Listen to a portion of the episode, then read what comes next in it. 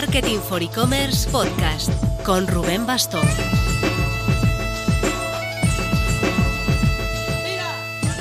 Hola marketer, no, no soy Rubén Bastón, soy Rafa Sotelo, Content Manager de Marketing for E-Commerce y sustituto altamente puntual y muy provisional de Rubén como introductor para este capítulo de podcast mientras él disfruta de unas más que merecidas vacaciones navideñas.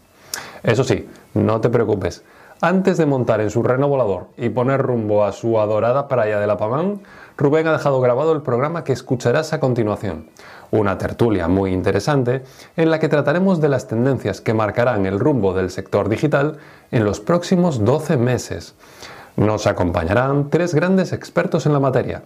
Marta Gil, directora de Marketing e E-Commerce en Conforama, Álvaro Gómez, CEO de la agencia Elogia, y Bryce Comesaña, director de Corporate Lab. Como ves, una gran forma de prepararte para 2023. Te dejo con ellos, pero antes... Creada hace casi 40 años en Francia, Oney es una de las principales referencias en el campo de la financiación de compras en e-commerce en España a través de su servicio 3X, 4X Oney, que permite a los clientes aplazar sus pagos en 3, 4, 6, 10 o 12 cuotas sin intereses. Una forma sencilla pero muy efectiva de dar facilidades de pago a tus clientes y por tanto de aumentar las probabilidades de cerrar una nueva venta. ¿Quieres saber más? Tienes toda la info en oney.es.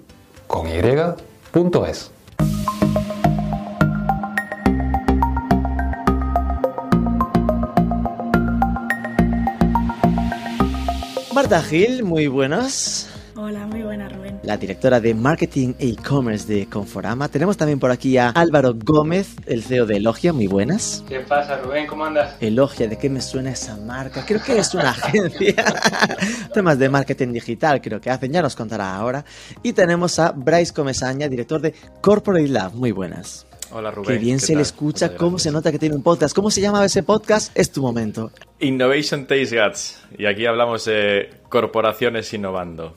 Efectivamente. Bueno, pues tenemos tres invitados. Nuestra idea, en principio, en este primer podcast del año es eh, eh, hablar de tendencias 2023. Es- hemos escogido a cada uno con la idea de, bueno, Mar como ejemplo o mito sobre sobre e-commerce, ¿no? En plan, trabaja en e-commerce, pues la del e-commerce. Álvaro sería el del marketing y Bryce el de innovación y startups, aunque obviamente después iremos cerrando todo sobre todo. Si veis sobre todo Álvaro que ya amenaza con que va a ser un varas, que podemos interrumpirnos sin problema.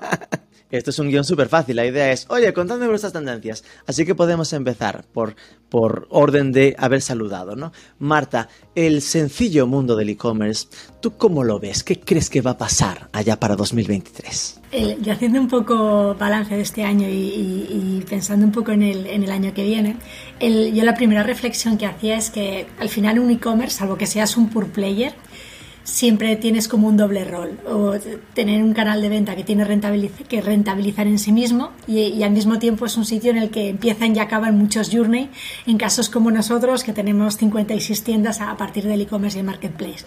Entonces, Que recordemos el nosotros, porque aquí hemos sido muy salvajes, con Forama, tienda o marca especializada en mueble. Sí, retail especialista, uno de los referentes en muebles y decoración, 2.500 personas, 56 tiendas en España y Portugal. Eh, tenemos la más amplia gama y profundidad en colchones, sofás, muebles y lo hacemos muy bien en cocinas, que es algo que yo, yo no conocía y estamos en, en un momento muy especial, primero porque es nuestro 30 aniversario. El, eh, acabamos de lanzar nuestro marketplace y hemos lanzado nuestro plan de fidelización hace muy poquito.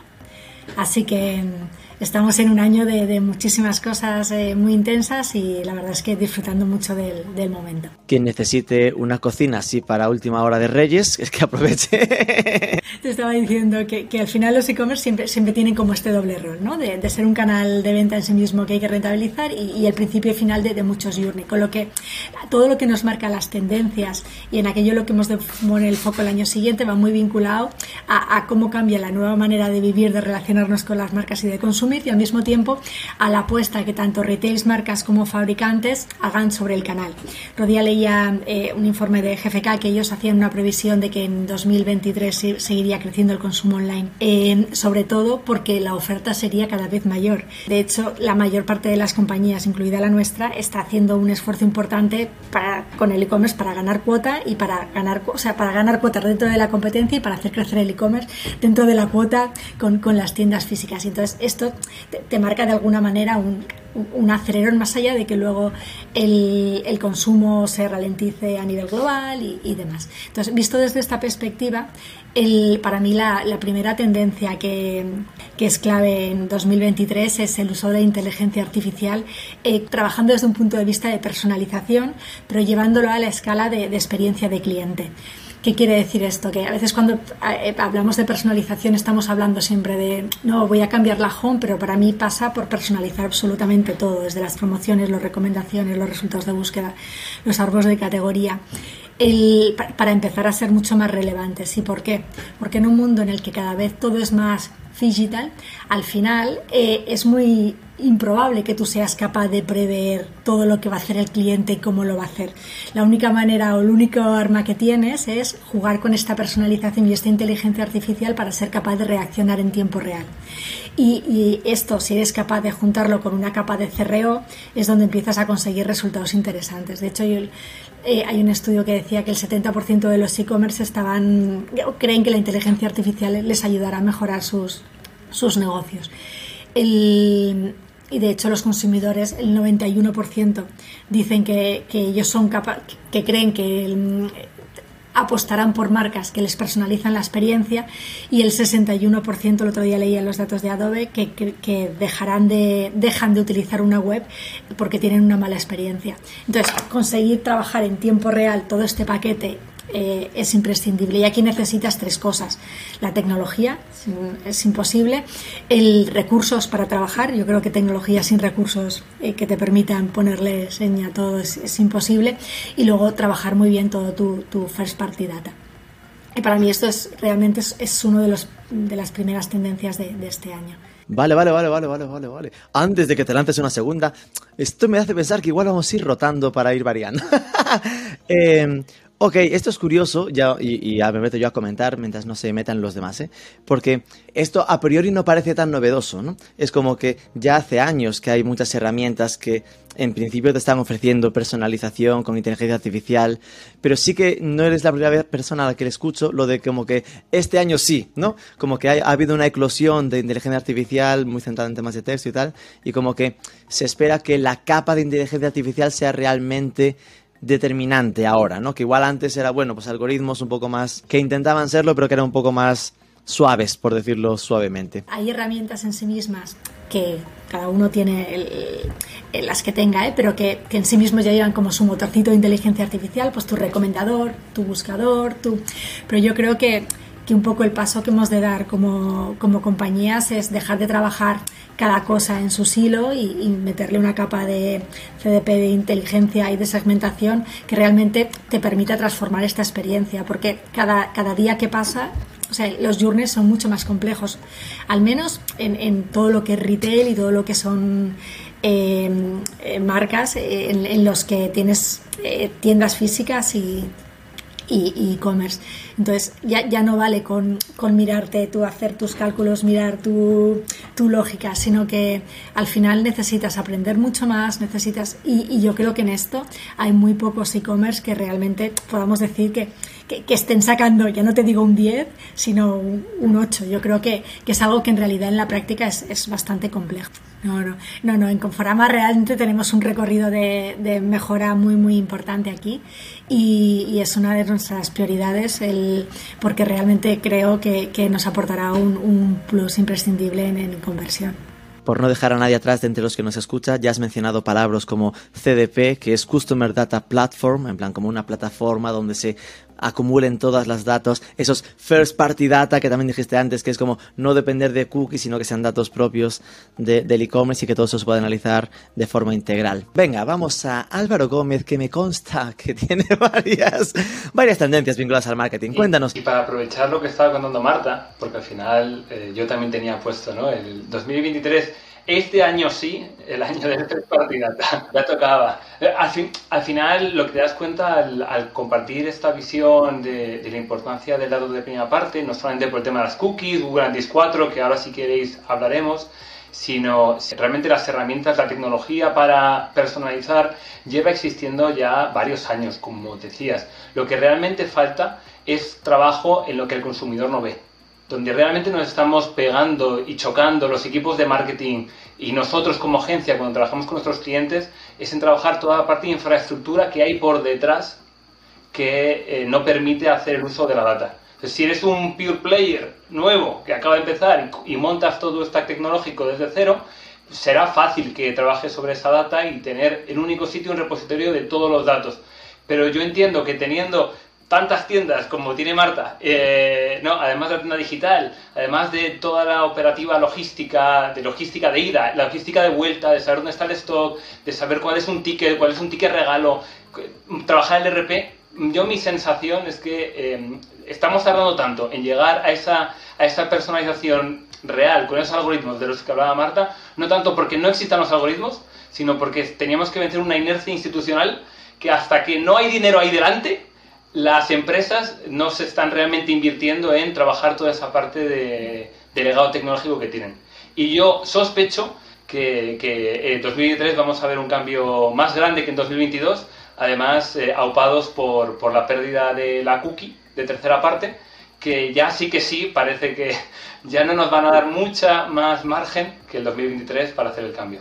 ¿Esto cuánto tiene de real? Porque al final llevan eh, con el que viene el lobo, que viene el lobo, que me cargo las cookies. Es cierto que se ha consolidado, oye, pues hay navegadores que ya prácticamente eh, no existen y si entras en el entorno Apple ya te pregunta en todo momento, con lo cual tu predisposición es decir que no en casi todas. Pero el que siempre se espera, ¿no? Que es Chrome, que es al final que depende de Google.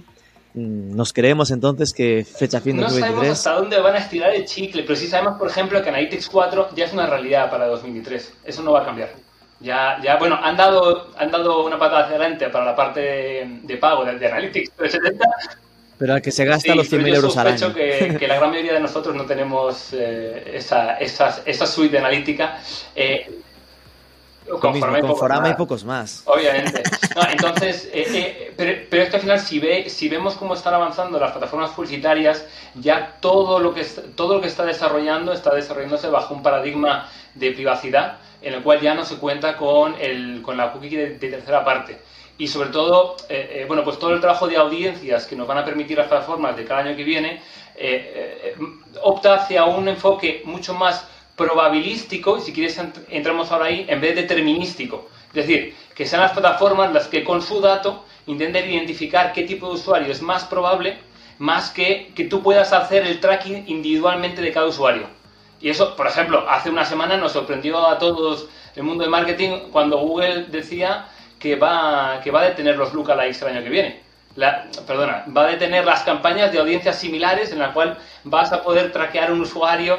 Eh, y esto es, una, esto es una tendencia que vamos a ver para el año que viene, que nos van a obligar a utilizar únicamente nuestro dato de primera parte para poder hacer campañas. Buah, eso es un cambio muy heavy, ¿eh? ¿Y tienes alguna más así que quieras contarnos? Porque como tienes tantas... Eh, si queréis un corolario de esta, del, año del First Party Data, em, el corolario es que eh, hasta ahora, a la hora de poder medir la, la, eficacia publicitaria, eh, bueno, hemos estado muy mal acostumbrados a hacer la medicina a través de Google Analytics, que primero nos enseñó que era la atribución de las clics, que era algo hiper novedoso. Luego introdujo eh, la capacidad para medir la atribución multicanal, el seguir a un usuario qué pasaba antes de que llegase a nuestra web, con qué anuncios interactuaba, pero que eso, eh, y ya con la pérdida del third party cookie del todo, se va a romper y es un problema muy gordo, porque la gran mayoría de anunciantes y la gran mayoría de, de agencias del mundo se basan en los sistemas de atribución multitouch de un Google Analytics y de bueno y de los restos de plataformas para poder medir eh, si el euro que están metiendo le está dando más de un euro de retorno. Y esto va a dejar de funcionar seguro. Entonces nosotros lo que estamos viendo es que en paralelo, em, y yo entiendo que de manera interesada, de manera económicamente interesada, en este aspecto más probabilístico que determinístico del que hablaba antes, los eh, Meta, Google y el resto de plataformas publicitarias se van a pasar de modelos de atribución en el que seguimos al usuario a modelos de contribución estadístico en el cual lo que buscamos es entender em, la eficacia de los distintos canales de manera indirecta a través de técnicas como eh, llamadas como Media Mix Modeling. Y tanto Google como Meta, por ejemplo, eh, ya han sacado protocolos abiertos gratuitos para que, los, para que los anunciantes y las agencias puedan hacer este seguimiento de las campañas.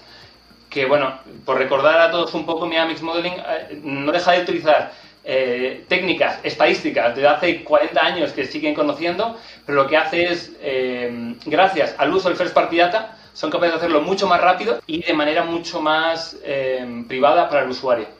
Eh, con lo cual, bueno, pues están en esa tendencia hacia la privacidad, hacia el uso del, del, del first party data, pero también hacia la importancia de poder medir correctamente dónde invertimos nuestro dinero el año que viene. Vale, vale. Menudo nivel está teniendo esta conversación, ¿eh? No sé esto dónde acabará y si tendremos... esto se nos va a las dos horas y media, ya lo digo. Eh, Media Mix Modeling es el año que pasa de la atribución a la contribución. Eso me gustó también como, como frase. Eh, vale, vamos entonces a escuchar a Bryce Comesaña en el entorno más innovación startupero. Eh, ¿Tú cómo lo ves? ¿Alguna cosita así que se te haya pensado? O sea, en relación con lo que decía eh, Marta y Álvaro, más dentro de la parte de, innovación, pero ya aterrizada y cosas que están haciendo, una de las cosas que, había estado pensando era la, más la parte de la colaboración ¿no? entre diferentes entidades, ¿no? o sea, ya sea grandes compañías y startups, entre startups o entre grandes compañías en sí conjunto, ¿no? Y Marta lo comentaba, ¿no? Que ellos habían montado un marketplace. Yo creo que estas cosas vamos a empezar a verlas, vamos a verlas más. Y sobre todo también porque nos ayudará en parte también a lo que decía Álvaro, ¿no? La parte de, de los datos. Yo soy un e-commerce que tengo mucha atracción, que tengo mucha eh, capacidad de, de, adquirir tráfico, eh, sumo tus productos a mi plataforma y no me convierto solo en un vendedor como tal, ¿no? sino que me habilito como una plataforma para que otro pueda hacerlo a través eh, mía. ¿no? Y a, ti, además de cederte toda mi parte logística o de gestión de pagos o mis clientes, también te pongo a ti a tu disposición toda la data de mis clientes para que tú puedas hacer campañas sobre ellos ¿no? y podamos lanzar eh, o generar campañas alrededor de esto. Yo creo que esto eh, eh, no, creo que vaya a ser la tendencia más hot, ¿no? Seguramente veamos mucho más hashtags en Twitter el año que viene con inteligencia artificial, ¿no? Que, que con... Que, colaboremos. Efectivamente, pero yo creo que esto va, a ser uno de los, de, de los puntos que, que que, pasarán y que creo que, tendríamos que explotar más, ¿no? Porque seguramente trabajamos más en lo nuevo, en lo que reluce más, ¿no? O sea, en esa eh, nueva tendencia brillante que está en una esquina ahí y que todos nos, tiramos sobre ella de vamos a ponernos a generar copies con inteligencia artificial, pero luego eh, es como, joder, o sea, si yo tengo eh, mi, mi, plataforma en la que vendo habitaciones, cocinas, etcétera, ¿por qué no meto tus lavavajillas dentro de mi, dentro de mi tienda? ¿no? Y de forma que alguien me compra los muebles, también podemos meter tus productos o tus fregaderos o lo que sea. Y todo esto trasladado a, los miles de e-commerce eh, que, puede, que haber. Aquí van a tener opciones para hacer más. O ya tienes, por ejemplo, con casos como Scalpers, que también vende marcas de otros productos que puede haber cruzando eh, eh, audiencias. ¿no? Yo creo que esto puede ser, o sea, es decir, creo que en 2023 todos tenemos un poco claro de que el escenario va a ser, no diría convulso, pero sí que estamos todos un poco a la expectativa ¿no? de cómo va a pasar el año, eh, que tendremos que ser respecto a las inversiones que hagamos fuertes en las que sean arriesgadas, creo yo, y, y también apostar fuerte por cosas conservadoras que veamos que vayan a, a, traccionar en ventas rápido, ¿no? Y creo que estas pueden ser eh, unas de las cosas que pueden ir pasando. Vale, como primer apunte sería el de colaboración, que no deja de ser una especie de signo de madurez del mercado, ¿no? En plan de ya vamos entendiendo mejor cómo va esto, estamos más dispuestos a abrirnos y a abrirnos a colaborar con quien creemos que tenga sentido. Segunda ronda, Marta, cuéntanos. Y ahora abro el melón de todo el social media shopping. Más allá de que todas las plataformas a día de hoy tengan prácticamente sus herramientas para poder vender productos y que hay un porcentaje importante, el otro día leí, me parece que era el 41% de, de, los, de los usuarios de Facebook y de Insta decían que habían comprado algún producto por Internet, y a mí me parece un dato como muy alto, pero, pero esto para mí hay dos cosas que, que yo creo que que se irán consolidando. Por un lado, esto del live shopping o live commerce, que yo sé que es uno de los grandes, no es novedoso tampoco, pero es uno de los grandes temas de, debate. Es verdad que en Asia. Era la gran tendencia para 2022, que igual se queda para 2023, ¿no? en Asia está, o sea, está claro que nuestro mercado no tiene nada que ver con, el Asia ni la manera de consumir. yo las experiencias que conozco de retailers de, de, iba a decir compañeros o de la competencia, es que no, tiene el retorno a ventas a corto plazo que, seguramente esperábamos en China y estos ratios que, se decía que te, te mejorarían 30% tus ratios de conversión, pero es verdad que tiene un papel muy importante en engagement, tiene un papel muy importante en, en, contacto con, los usuarios, en visibilidad, en PR. Y yo creo que yo, yo les sigo teniendo fe, nosotros es algo que estamos estudiando, que a día de hoy no lo hemos probado, pero porque para mí, por, de alguna manera, me marca un punto de, intersección entre dos cosas que, que se ha hablado mucho durante muchos años que estaban como muy separadas, ¿no? que, que, la experiencia tenía que ser en tienda y en web era un transaccional muy fácil, informativo y de alguna manera me permite un poco unir estos dos mundos y yo creo que, que tendrá su recorrido. Y, y el otro son todo lo que son ventas en grupo. El, es verdad que también en mercados asiáticos está funcionando muy bien. Aquí ha aparecido alguna iniciativa desde un PC Componentes que ha probado alguna cosa, hay alguna app que permite.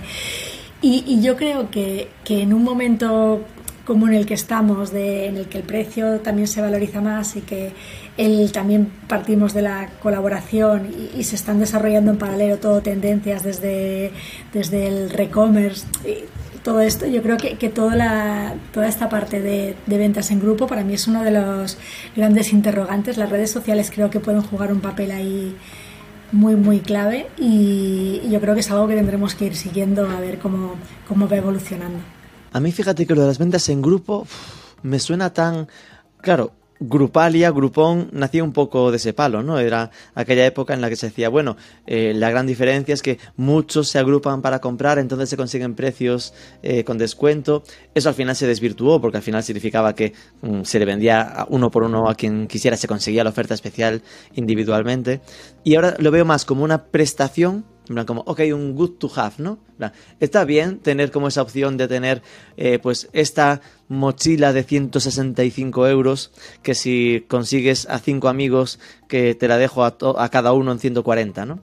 Pero, claro, lo veo más como algo en lo que pensar, como tener como una especie de, como tener el pago financiado, ¿no? En plan de, está bien que lo tengas, pero porque es una opción más y que habrá gente a la que, que, le, postule, pero habrá muchos otros que no tengan la paciencia para ponerse a esperarlo, ¿no? Pero bueno, sin duda sí que se está haciendo tecnologías nuevas con ellos. Yo sí creo que, que, también depende un poco del tipo de, productos. Seguramente para hay tipos de productos, o sea, en, invento, ¿eh? en sofás, no sé hasta qué punto esto puede ser. Veo a la gente esperando, ¿sabes? Para hacer un camión de esto lo veo complicado, lo veo mucho más fácil en productos como tecnología o, o el a mí lo que me gusta, primero que, nos pilla en un momento inflacionista en el que el precio es importante y no estás dispuesto tampoco a renunciar siempre a calidad. Entonces, cualquier cosa que, permita conseguir el producto que quieres al precio que puedes pagar, yo creo que, que ayudará en el también porque el, cosas ¿eh? como el, la compra de, productos de segunda mano, que en jóvenes estaba siempre está creciendo muchísimo y estaba como muy consolidada, en gente de mayor de 55 años, creo que había un 21% de la gente que compraba que tenía más de 55 años. Entonces, realmente él está viendo como un cambio de paradigma por la coyuntura económica que yo creo que te, que te abre una puerta. Y luego, para mí enlaza un poco con toda esta parte más, más colaborativa que, que hablaba Bryce y que yo estoy de acuerdo, eh, muy de acuerdo con él en, que realmente para todos los grandes actores del mercado, eh, con un momento en el que los costes de captación son tan sumamente elevados, eh, abrir vías de colaboración con otras empresas que sumen a tu marca y que tú puedas sumar, yo, creo que es importante. Y aquí será, bueno, uno de los grandes interrogantes. No sé, es verdad que en, que en social eh, es como un, un, escenario en el que es más fácil que esto vaya fluyendo. el que marcas en sí mismo, no lo sé. Vale, me, guardo una posible repregunta sobre el live shopping para los compañeros, según cómo vayamos de tiempo. Álvaro Gómez, segundas o terceras eh, propuestas marqueteras. Este año seguirá siendo. seguiremos teniendo a social y a la, la parte de social, la parte de e-commerce convergiendo, ¿no? todas las plataformas de e-commerce metiéndole su capa social y todas las plataformas sociales metiéndole su carrito de compra. Eh, no, esto es, esto es, la gente de, de, Meta habla de colapsar el embudo, de hacer el embudo sea súper corto. Eh, y bueno, en TikTok también está montando operación logística en Estados Unidos incluso. Eh, bueno, yo creo que este año vamos a ir un poquito más allá eh, respecto a lo que estábamos del año, del año anterior. Y luego en cuanto a las compras colectivas, que me ha parecido súper curioso, en España hay una startup que lo está empezando a montar, Buo, que yo creo que es algo que mm, para echarle un ojo.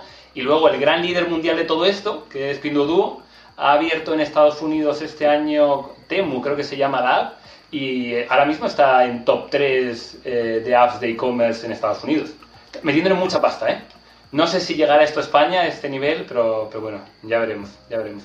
También TikTok Now está creciendo mucho, claro, pagando 7 euros para la gente que se ponga a usarla. Es una técnica de crowd hacking un poco cara, pero, pero, pero, es, pero es lo que toca. Y luego recogiendo, y esto sí que lo tenía como una de las tendencias más específicas que vamos a ver en 2023, recogiendo lo que decía Bryce de em, retailers que aprovechan sus capacidades y las comparten con otras marcas, lo que estamos viendo que está golpeando muy fuerte, ya ha golpeado muy fuerte en Estados Unidos y ya lo estamos viendo aquí, es el, el nacimiento de una tercera ola publicitaria eh, después de search, después de social, estamos hablando de retail media que es que eh, los retailers, además de aprovechar todo el sistema logístico y toda su marca, como ya está hablando Bryce, con un Scalpers, ¿no? poniendo, poniendo a disposición de otras marcas su plataforma, pero lo que estamos viendo también es muchos retailers que, están, eh, que se han propuesto en 2023 empezar a monetizar también su tanto sus espacios publicitarios como su first party data.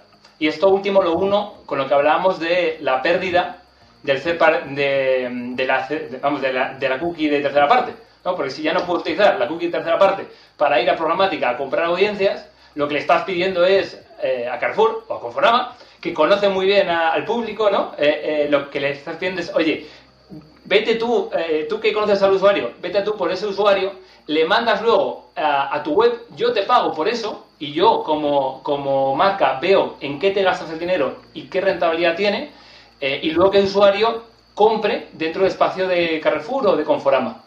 Y eso es una industria brutal. Tener en cuenta, eh, la cifra es que Amazon ya está facturando un tercio de todo lo que es meta en todo el mundo, pues ya lo está facturando Amazon con su plataforma de retail media en, eh, en Amazon.com. Y esto es solamente, esto es el comienzo creo que la primera forma de entenderlo es fácil, ¿no? Que es lo de que en el marketplace de Conforama, como tiene muchas marcas, pues eh, varias marcas se peleen por estar más arriba, es decir, que es el mítico eh, enlace patrocinado de Google o lo que vemos ya habitualmente en Amazon. Eso es lo que tú decías de monetizar su audiencia, pero ya de monetizar su first party data, ahí nos metemos en cosas. Uh, porque significaría que, por, un suponer, que Conforama pudiese eh, permitirle a, una de las marcas que vende su marketplace que hacer publicidad para reimpactar a los usuarios first party de Conforama con anuncios que van a su a la web del tercero, ¿no? Tanto Meta como Google permiten en sus plataformas publicitarias generar cuentas compartidas entre la marca y el retailer, en el cual el retailer pone eh, la pone mm, eh, el tag no, no, no el retailer pone el tag, pone la etiqueta y los datos y la marca pone las pelas. Lo que hace la, lo que hace la marca es gestionar la publicidad, pero utilizando toda la data, o sea, tanto la data como, como el pixel del retailer. Y bueno, esto estamos empezando ya, el, el principal proveedor de tecnología, eh, de, infraestructura de marketplaces del mundo, que es Miracle, anunció la semana pasada que estaba ya testando eh, para, para, que todos los retailers del mundo que están utilizando Miracle puedan utilizar la plataforma de Miracle en, formato marca blanca para que todos sus eh, clientes barra proveedores, las marcas que están en sus plataformas, eh, puedan, puedan utilizar una suite similar a la que puede tener un anunciante en Google, pero para cada uno de los, de los retailers del mundo.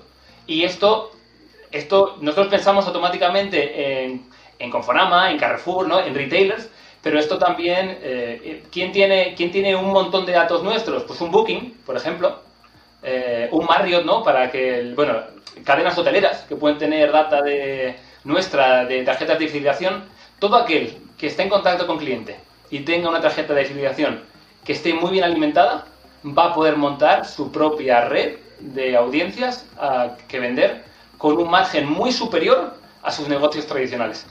Y esto va a suponer un cambio muy gordo para la industria em, que bueno, y que, y que para los anunciantes, y ya, y ya para concluir, para los anunciantes nos, eh, y para las agencias nos está dando pie a buscar canales alternativos a Google y Meta, que es una de las tendencias que están saturadísimos y que necesitamos nuevos canales. Así que esto eh, nos va a venir a todos genial interesante, da un poco de miedo también, ¿no? Porque al final habrá que ver, esos tendrán que tener el sentido común de no pasarse con ese uso de, con, esos terceros, ¿no? Porque si no, al final la gente se irá dando de baja de estos servicios, ¿no?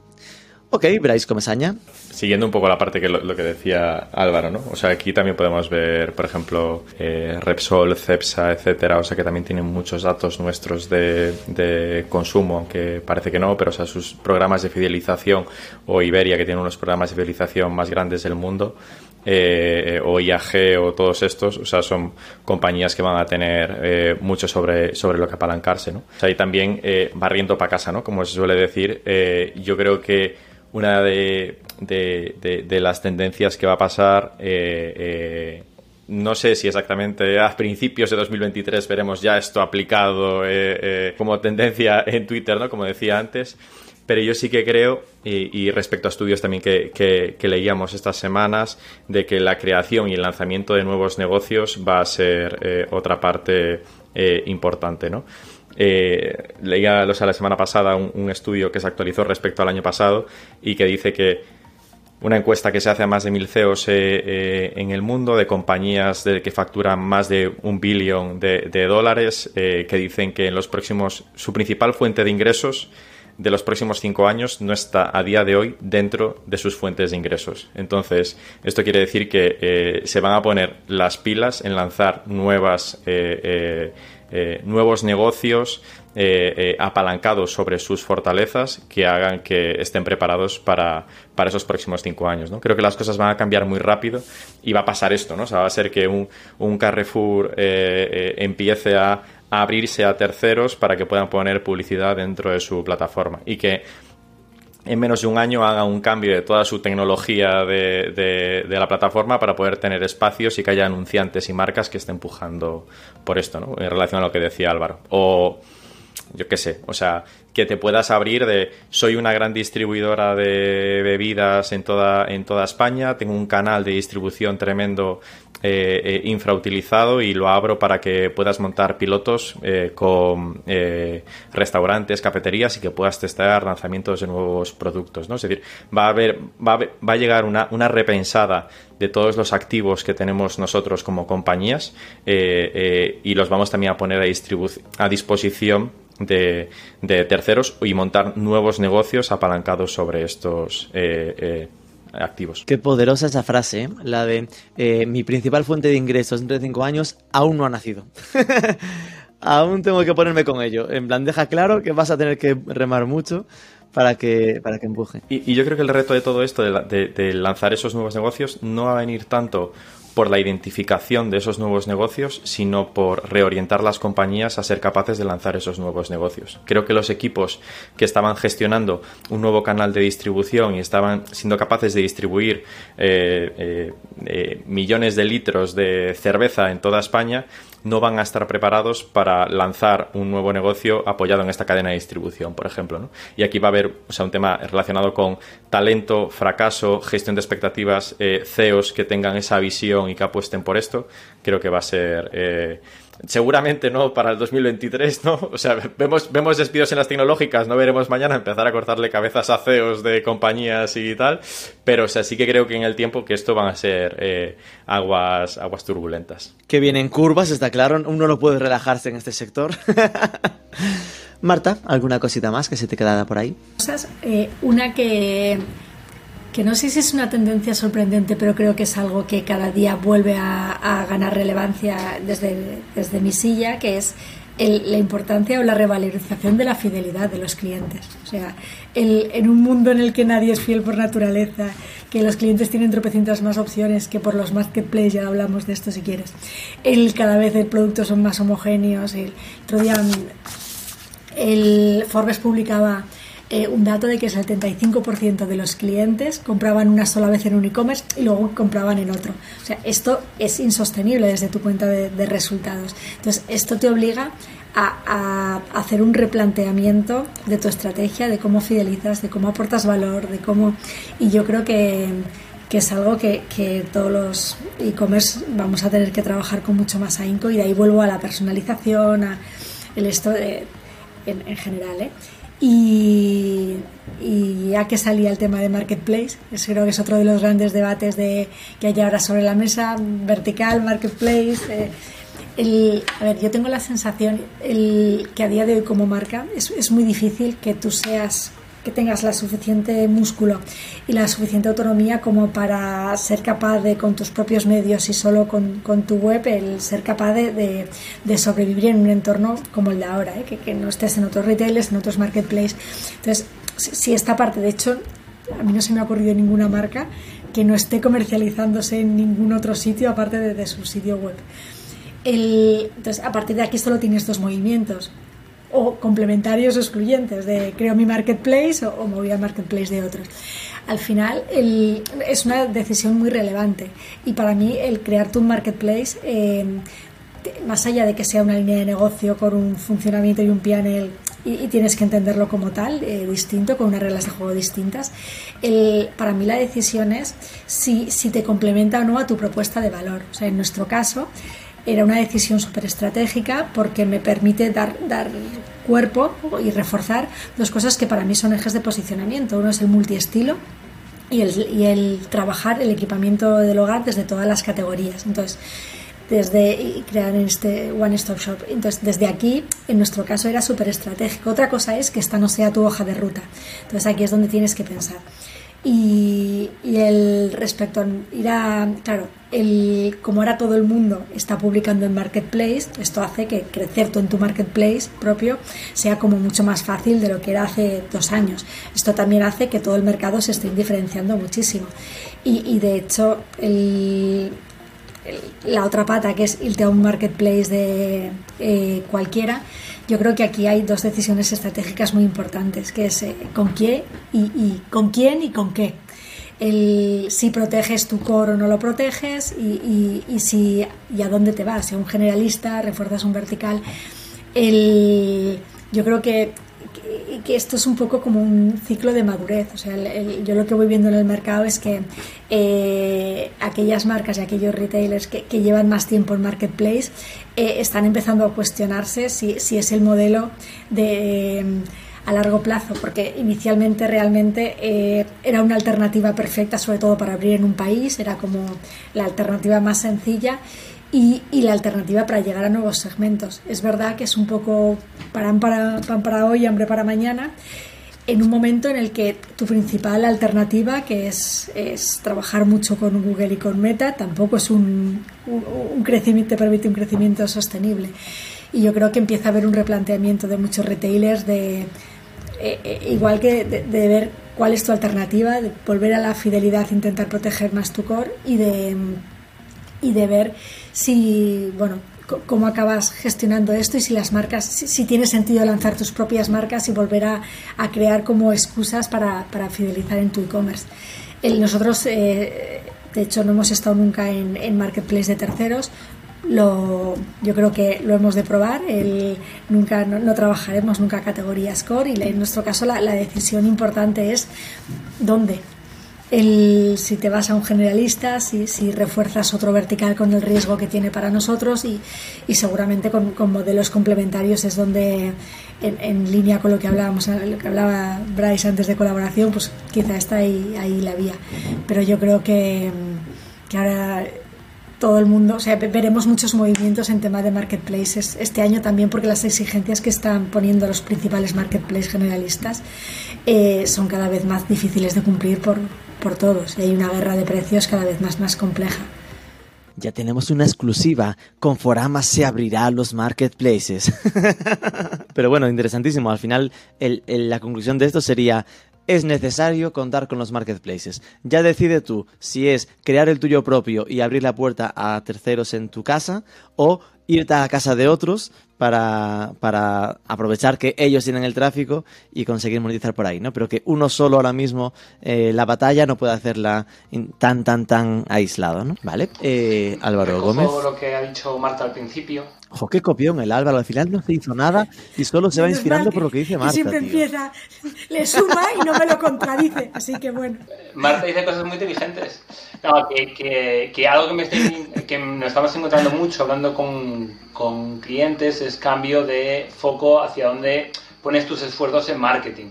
En época de expansión de mercado lo que buscas es cuota, entonces buscas más enfocarte en esa, en esa parte de adquisición de nuevo cliente en época de vacas flacas, donde tienes que mirar la, cuenta de resultados, tienes que mirar más eh, por la rentabilidad y el año que viene eh, Meta y Google van a estar igual o más saturados que este año. Entonces, eh, muchas empresas van a tener que enfocarse, la mayoría de empresas tendrá que dar el paso de empezar a traspasar dinero que antes iba a dejar directamente en publicidad a, trabajar en su estrategia de CRM, fidelización, recurrencia y capilaridad. También como, como habéis dicho antes, eh, aumentando la gama de producto, en algún caso añadiendo marketplace, en otro caso añadiendo, añadiendo más gama propia, eh, para al final quedarte con mayor eh, cuota de, de, la cartera, de la tarjeta física de tus, de tus, de tus clientes. Y luego, por contribuir dos, dos, tendencias nuevas, una de ellas es, bueno, las dos relacionadas con redes sociales, con el impacto de TikTok en, eh, eh, bueno, de, que ha tenido este último año. Por un lado es el impacto que está teniendo en, el comportamiento de búsqueda de generaciones Z e incluso millennials, eh, que están empezando a, a, traspasar parte de las búsquedas más de descubrimiento, menos utilitaristas y más de disfrute personal, está empezando a trasladarlas hacia TikTok, hacia una búsqueda visual, una búsqueda de vídeo en la cual, oye, pues yo voy a hacer turismo en una ciudad, pues ya casi que no me meto en Google buscar eh, cuáles son las 10 cosas que tengo que hacer en esta ciudad. Me voy directamente a TikTok, busco la ciudad y entonces, bueno, pues eh, Google se tendrá que defender de esto porque al final es lo que les da dinero, pero estaremos viendo como muchas marcas empezarán a hacer SEO pensando en TikTok. Eh, eso, tenemos una pelea con TikTok porque no nos cuenta qué buscan los usuarios, y es una pelea muy grande, porque así como Google sí lo cuenta, TikTok no, pero en cuanto nos enteremos, eh, tendremos que ir a machete a, empezar a crear contenido por ahí. Y el otro impacto que tiene TikTok en el resto de redes sociales, lo que algunos llaman la, la TikTokización de las redes sociales, ¿no? Eh, el pasar de eh, un contenido social que nos podemos encontrar en Instagram, en un Facebook, en un, en un Pinterest, en un Twitter, a un contenido que es puramente algorítmico, o sea, con una recomendación puramente por audiencias y no tanto por, tu, por, tu, tus vínculos sociales. Eh, en algún lado leía que pasamos de social media a recommendation media, en el cual tú te vas a TikTok no por ver el contenido de, tu, red, social, que a lo mejor eso lo dejas para, otros, para otra red social, a, lo mejor para un WhatsApp, y lo que te vas a TikTok es para ver contenido que te recomienda un algoritmo y eh, que está recomendando no de, no, de un, no de un pool de contenidos de tu círculo cercano. Que oye, pues a lo mejor tienes algún amiguete que crea muy bien contenidos, pero no tienes por qué. Eh, y el resto son vídeos de, de, perretes y catetes y demás, ¿no? Y sin embargo, cuando ya te abres todo, todo el potencial de contenido que te puede enseñar TikTok, es lo que genera cualquier persona del mundo, tiene la, tiene la ocasión de poder recomendarte mucho mejor contenido que si no solamente se queda con tu círculo más cercano. Y esa es la hipótesis por la cual TikTok engancha mucho más que incluso que Instagram y Facebook y por el cual todas las redes sociales van a ir, ir hacia allí. Van a despriorizar el contenido, van a reducir la proyección que tiene el contenido de tu círculo cercano eh, para ponerle un mayor peso al contenido de terceros que la herramienta conozca por, por ese machine learning que hablaba Marta al principio. Es impresionante esto que estás comentando. Eh, sí, lo de TikTok como buscador, ¿no? Ese SEO en TikTok, que también es un buen titular para, para ítem de tendencia. Y lo de el camino hacia la recommendation media. No es mío, ¿eh? en plan, no, no es mío, no me lo puedo Bueno, bueno, si tú no lo dices, yo no lo digo. Na- nadie va a encontrar ese otro. Lo borro yo enseguida. Voy a Google, pero que sí, que se camina más ese discoverability, ¿no? En plan de mm, importa menos y tremendo como lo están copiando todas. No tan bien como TikTok, pero es que Instagram está pasándose a convertirse en TikTok a muerte. Eh, y bueno, ahora estamos en la virrealización de TikTok, ¿no? En plan que Virreal va copiando o TikTok va copiando a otros. Es tremendo esta parte. Mm, Bryce, no te lo dejan fácil. Estos están copiando, co- digo, completando todas las tendencias y tú de tercero. Es duro esto, ¿eh? Sí, sí, o sea, estoy aquí como el, el, el último que tiene, ¿sabes? Me quedando, estamos jugando al tercer claro, y ya me, ya me quedo Barça, sin pero claro, tú copiar al que copia ya es más difícil. Claro, claro. No, yo aquí, o sea, eh, hace unas semanas eh, eh, hablaba con, con Álvaro, ¿no? Y completando lo que dice ahora de, de TikTok, o sea, me decía que eh, eh, a Google le preguntamos cosas que no le preguntamos ni a, ni a nuestra pareja ni a nuestro médico, ¿no? Posiblemente.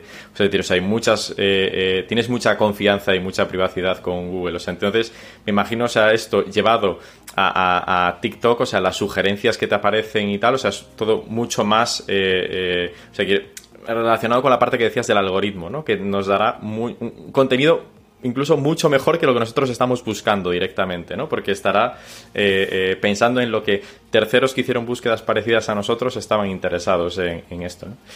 Y yo diría, o sea, volviendo otra vez, o sea, un poco igual a, lo que comentaba eh, Marta también antes, ¿no? De, de, de esas nuevas búsquedas de, canales de que Google y Facebook ya están saturados.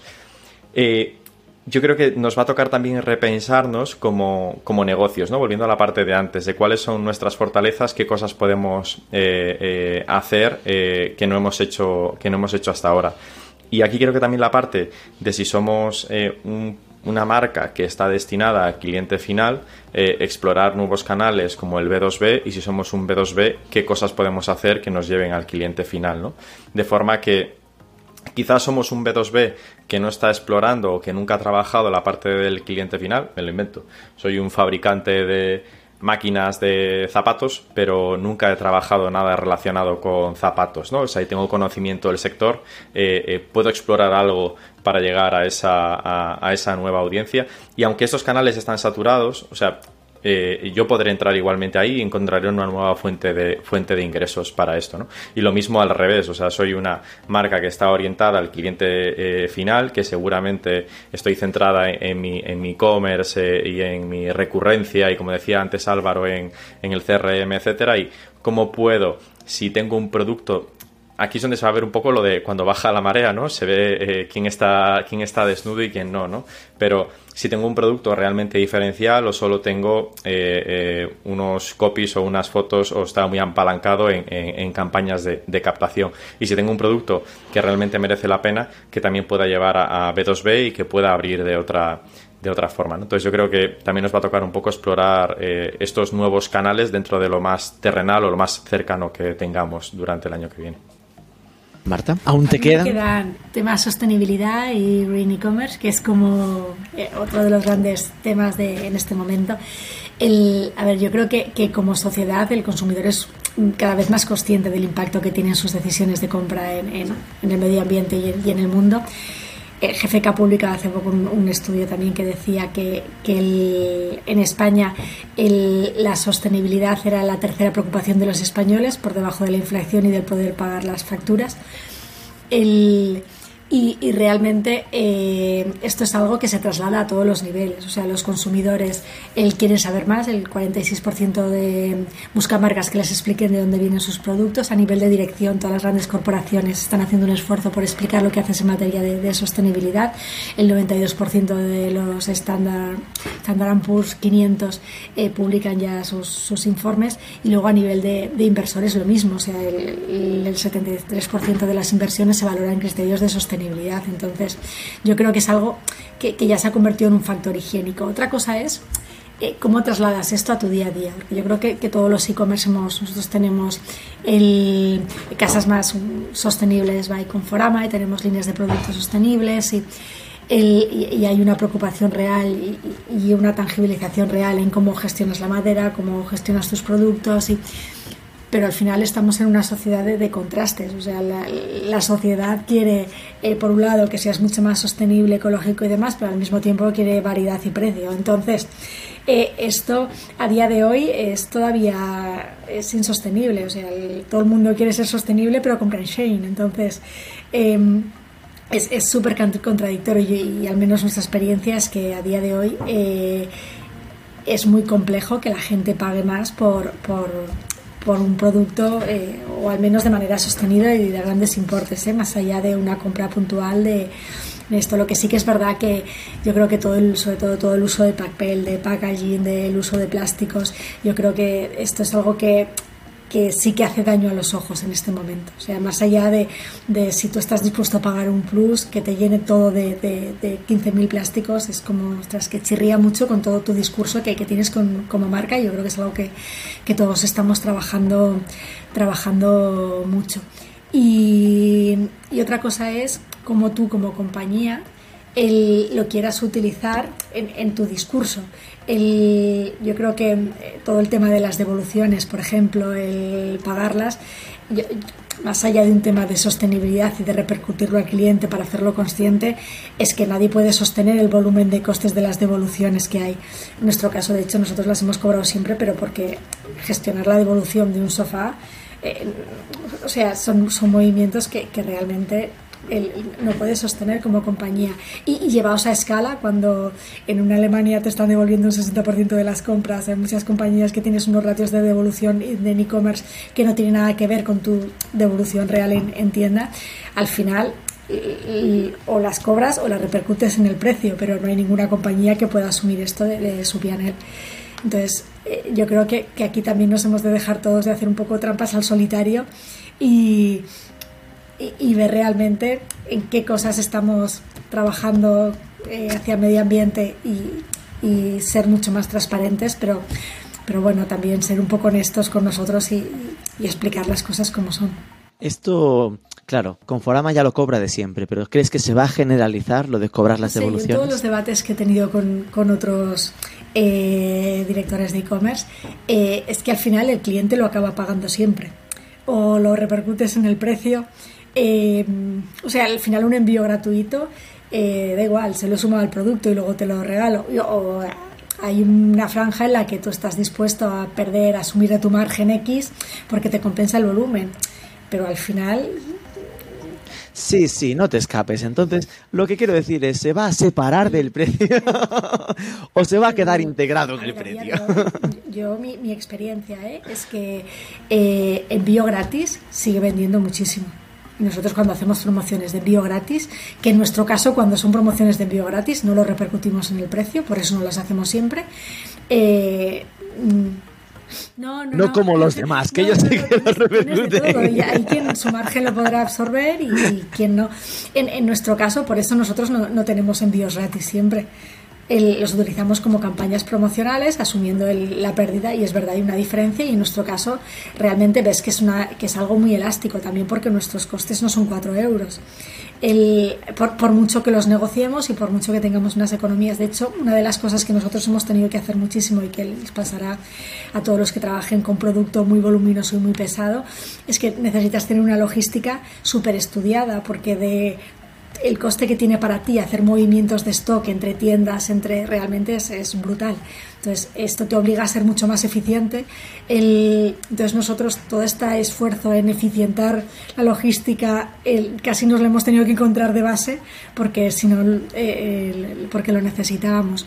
Yo creo que, no sé, yo tengo muchos interrogantes de que el, a día de hoy eh, claro, cuando te lo hace un Zara, cuando te lo hace una gran marca de este tipo, te, abre un debate que si no lo hubieran hecho ellos, otras marcas no, se habrían podido ni plantear. Y, pero yo creo que todo el mundo está siendo muy prudente en este momento, porque realmente eh, no es algo que esté asentado. Eh, igual que me pasa a mí, el resto de las marcas estarán viendo que, que realmente tu, demanda es muy elástica a este tipo de, de promociones y, en un momento en el que inflacionista, en el que el consumo eh, realmente es complejo, si, si tu pianel lo, lo, sostiene, yo creo que hacer experimentos con, estos, casi pegarte un, tiro en el pie. Yo, creo que, no sé si es el, año de, probar. El, otra cosa es que, tu cuenta de resultados no, no lo sostenga. O que lo seas, tengas una marca y un posicionamiento lo suficientemente sostenible de cara a mercado como para que sea creíble que lo haces por sostenibilidad. Esto es otro, quizás un escenario en el que el, pocos están, pero que, bueno, probablemente si esto lo explicas según qué marcas, tú te es posible que te lo creas. Entendido. Son dos tendencias de equilibrios. y sobre todo la sostenibilidad me quedo con la frase de todo el mundo quiere ser sostenible, pero compra en Shane. En plan de hay que esforzarse ahí, pero no es una, un tema de todo nada, 0-100, sino que hay que caminar por ahí poco a poco. Álvaro Gómez. Estoy muy de acuerdo con Marta. no, en serio. Eh, em, desde el punto de vista de marketing y media, sí que se está hablando mucho de, hacer sostenibilidad en esta parte del, del marketing incluyendo eh, bueno, pues grandes agencias publicitarias del mundo, eh, entre ellas el Grupo Vico, Elogia, que lo vamos, que lo vamos a mover, eh, intentar compensar bueno, pues todo el gasto energético que, que tiene, que, que, tiene toda la media que estamos consumiendo y que estamos entregando a los clientes y toda la tecnología que hay detrás. bueno, pues marcas que intentan llevar toda esa parte de sostenibilidad no solamente al modelo de negocio, como está dando Mata, de temas de logística, tema incluso de producto, que el producto sea, sea más sostenible, sino también, oye, pues si se lo pueden llevar también a su práctica de marketing, eh, desde haciendo las, las páginas eh, mm, eh, que pesen menos, guardando menos información en el email. Bueno, hay toda una serie de prácticas de Green UX que, que, yo creo que se van a implantar el año que viene, aunque bueno, el impacto que va a tener realmente en el ecosistema es reducido y donde sí que yo estoy deseando eh, que nos pongamos todos de acuerdo en el tema de las devoluciones y en el, en, el tema de la logística, pero al final es un tema de coordinación. Eh, yo con todas las marcas con las que hablo, a todas les encantaría el poder eh, separar el precio de la logística y, el poder cobrar las devoluciones para, bueno, pues para jugar todos con las cartas ¿no? descubiertas, ¿no? salvo Amazon, porque es una empresa logística y le interesa, al resto a ninguno le interesa competir por tener la mejor logística entonces es un problema de coordinación. Cuando nos pongamos todos de acuerdo, cuando algún gobierno nos ponga una tasa por hacer el, eh, eh, eh, por no hacer la devolución, o sea, por no cobrar la devolución o hacer el, o hacer el same day delivery, yo creo que ahí nos ponemos las pilas. Si os acordáis, el año pasado estábamos hablando todos de estos supermercados rápidos que te entregaban a los 10 minutos. Ah, quedan poquitos, muy poquitos. Y de hecho, eh, cuando eh, hace, hace, hace una semana me sentaba con un marketplace que acaba de salir rutilante eh, y en el que hablábamos de, que, pues, pues, otro marketplace rutilante y, y, en el que hablando de la logística tenía una postura muy clara, muy firme en cuanto a términos logísticos aceptables. ¿Y aceptables qué es? Entrega en dos tres días. Y es que la gran mayoría de consumidores, para la gran mayoría de pedidos no necesitamos que sea simple y delivery. Entonces, bueno, pues sí que veremos cómo marcas, creo, sospecho que veremos cómo marcas vayan separando ese, ese, esa entrega eh, razonable y cobrando la entrega que sea urgente, eh, separándolo y de una manera, empezando ya a, ¿no? Eh, a separar ese concepto de que la entrega es siempre gratis y la recogida es siempre gratis y van a empezar a ir poniendo trabas y separando lo que es razonable de lo que es urgente y cobrando lo que es urgente y de momento quedándose lo que es razonable. parecido, Álvaro. claro. al final hemos tarificado y de si te lo subo, no te lo subo, si te lo entrego con... Y al final juegas un poco, le pones, trasladas la presión al consumidor de, bueno, yo te doy el abanico y tú decides cómo quieres, qué es lo que realmente consideras que es, que es lo correcto. Justo. Y, nada, Rubén, no sé si queda tiempo para hablar del metaverso. Eh, ¿Esa era de tus, de tus opciones? Digo, de tus... Venga, dime algo del metaverso, venga, te dejo. Esto, eh, eh, aquí hay dos visiones del metaverso, en la cual estamos hablando de un nuevo mundo, ¿no? De estas, estas películas que nos enseñan cómo vamos a estar todos conectados, un traje háptico y unas gafas, etcétera. luego está la versión 2, que es la que yo me creo, que es, que es una evolución hacia, hacia una mayor em, experiencialidad digital, eh, parecido a lo que vimos hace unos años con la incorporación de mobile a nuestras vidas. Es decir, no es un nuevo mundo, no es un nuevo Internet, sino que es un Internet más personal, que viaja siempre con nosotros, que a veces sí que generan nuevos modelos de negocio, como por ejemplo un Uber no hubiese pasado si no, si no hubiese pasado eh, ¿no? el Internet del ordenador fijo al, eh, al móvil.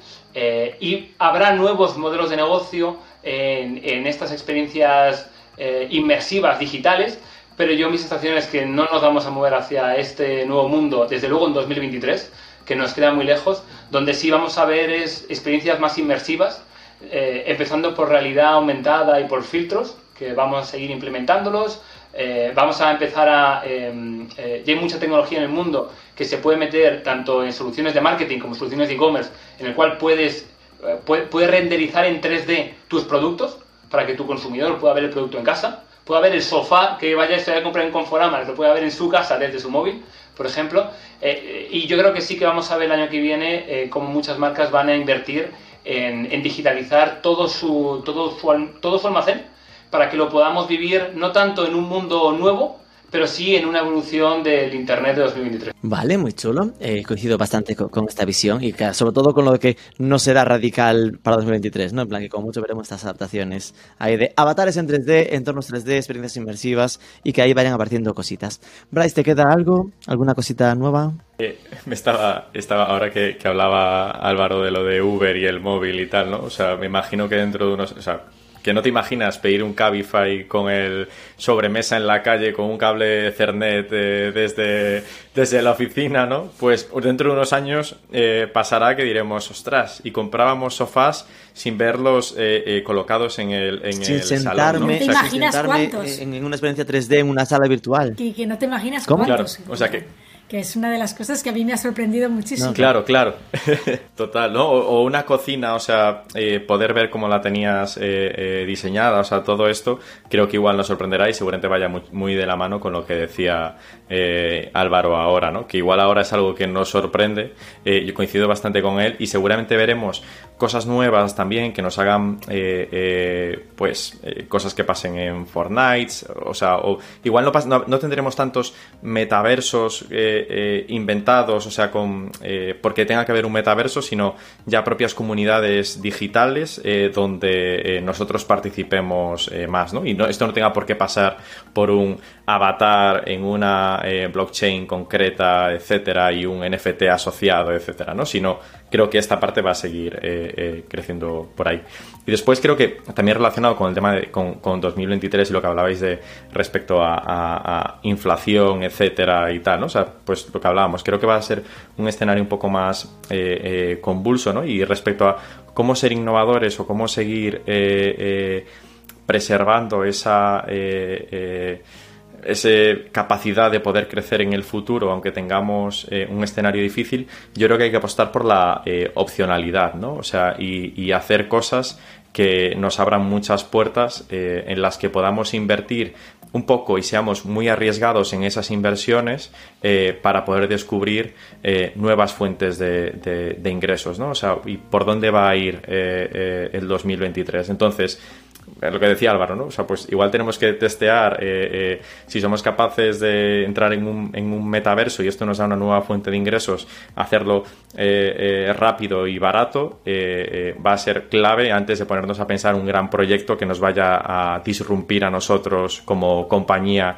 en el 2023, ¿no? Creo que tendríamos que tirar más por esto durante este año.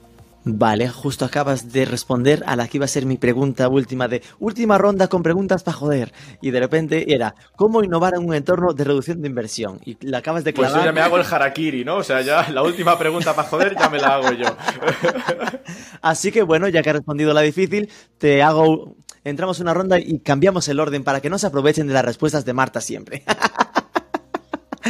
Entonces, vale, aquí quedó claro que en un entorno de reducción de inversión, oye, lo que toca es eh, equivocarse rápido y barato, ¿no? En plan, si hay que jugar, que se prueben cosas, pero que, no cuesten mucho, sería lo, el, mantra más fácil.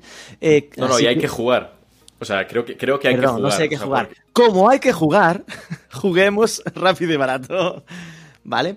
¿Y cuáles son para ti, Bryce, los verticales más calientes a nivel innovación startups para 2023? A ver, aquí que estamos un poco relacionados también con el tema más de e-commerce, ¿no? Y por hacerlo un poco más concreto, yo creo que la parte de, logística y de evoluciones, eh, a pesar de que lo decía antes Marta, ¿no? Y por volver a apoyarme otra vez en, en una idea Como decía Marta. Sí, yo creo que, eh, que aquí vamos a ver, eh, pues, tramitaciones, sobre todo de, devoluciones. Creo que es una categoría que está bastante caliente, que nosotros también tenemos alguna compañía que está cerca de esto, eh, que, eh, que está apostando por aquí, ¿no? Yo creo que esto es un, vertical bastante interesante relacionado con, el e-commerce. Álvaro, la pregunta mm, mm, difícil para ti. ¿Cómo combatir en 2023 el encarecimiento de las campañas de medios online? En plan, tú ya mencionabas, ¿no? Meta, Google está saturado. Entonces, ¿cuál es la salida? ¿Qué deberían hacer los que nos escuchan para no chocar contra esos precios cada vez más caros? Primero, apostar por eh, medios menos saturados. Y aquí esto va de bueno, redes sociales menos saturadas como Pinterest, que yo creo que es una gran olvidada y que tiene un potencial tremendo. TikTok, que ya hemos hablado. Eh, luego hablar de retail media como, como esta, este, este juego de canales adicionales.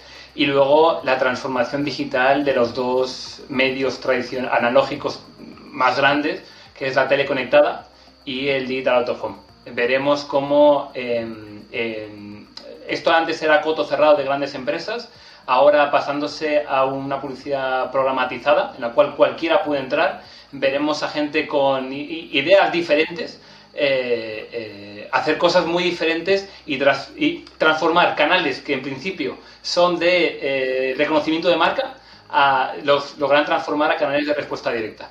Entonces, eso es lo segundo que tiene que hacer eh, todo, todo el mundo, ¿no? Primero es escapar de canales saturados, lo segundo es en esos canales que no están saturados porque típicamente no son de respuesta directa, no generan ventas, tendremos que innovar en cuanto al contenido para hacerlos, transformarlos a que sean de respuesta directa. Entonces tendremos que trabajar muchísimo en test creativos, en mucha más rotación de anuncios, en más, en más live commerce, como hablaba antes Marta, en más user generated content, eh, y sobre todo hacer eh, contenido que esté hiper adaptado al medio.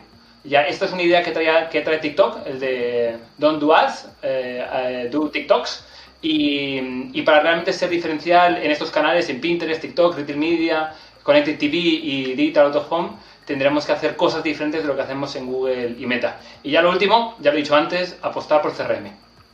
Para que, ya que el coste de adquisición va a seguir siendo alto, por lo menos aumentar el, valor de vida útil que tenga un cliente, eh, aumentando recurrencia y aumentando cesta media solo por si alguien se quedó fuera con lo de Digital Out of Home. Out of Home son los mupis, las lonas, en plan, bueno, lonas es igual no demasiado digital, pero lo que son las eh, artes gráficas fuera en la calle, ¿no? Ahora se está digitalizando y se puede hacer con pantallas y se puede comprar por programática.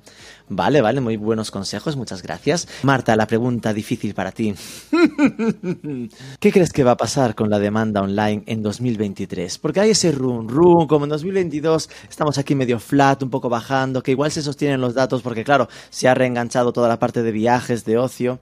Mm, what do you think about 2023. Lo, lo, que te comentaba al principio, yo creo que, que seguiremos creciendo a un ritmo mm, más lento, pero eh, sobre todo porque la oferta va a seguir creciendo y, la, y el convenience también.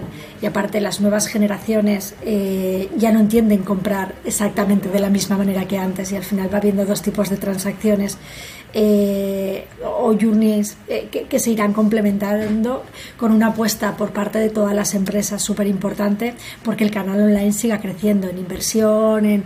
Entonces, esto hará que seguro que, la demanda eh, siga creciendo. Lo que pasa que, que los puntos de llegada se han multiplicado el problema no es que haya más, o sea, menos gente navegando, menos gente interesada en comprar. Obviamente, tras el COVID, eh, las cosas se han puesto en su sitio. La gente vuelve a hacer eh, compras mixtas, hay cosas que compras en un sitio, en otro, y esto es, es lo que acabó pasando en todos los mercados y seguirá pasando, en aunque todavía tenemos recorrido eh, para crecer. El tema es que que la proliferación de proliferación de entre el número de marketplace, la atomizada que está la oferta, todos los pure player que han nacido, eh, esto hace que haya una guerra muchísimo más feroz de lo que había antes por el, por el consumidor y además que el consumidor eh, crezca, eh, compare muchísimo más de lo que hacía antes. O sea, yo, yo mi tráfico web no baja.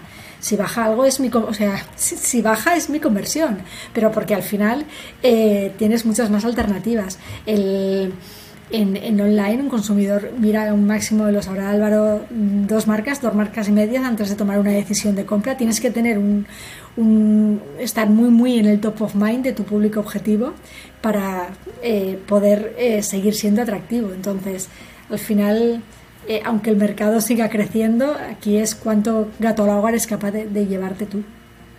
Y luego, lo que sí que para mí cambia respecto a, a lo que hemos ido viendo es que yo creo que todos los retailers, al menos todos los que no son pure players, todos los e-commerce que no son pure players, empezamos a, a asimilar los journers cruzados y a trabajarlos distintos, o sea, y, a romper el silo aquel de, eh, ventas offline, ventas online y, a entender que, que, es muchísimo más cíclico y que o aprendemos a jugar el cíclico o otro lo hará mejor que nosotros. Entonces, yo, yo creo que aquí es donde, donde tenemos el reto. Que no es menor, que no es menor, está claro. Pues muchísimas gracias. Nos hemos pasado un poco del tiempo previsto, pero era tan interesante que no, no sabía dónde cortaros. eh, nada, de verdad, Bryce Comesaña, director de la Boutique de Innovación Abierta, la creadora de startups para corporaciones Corporate Lab. Encantado, Bryce. Muchas gracias, Rubén. Álvaro Gómez, CEO de la superagencia de marketing digital Elogia. Ha sido un placer. Y Marta Gil, directora de marketing e-commerce de Conforama. Muchísima suerte a los tres. Un placer, Marta. Un abrazo. Chao.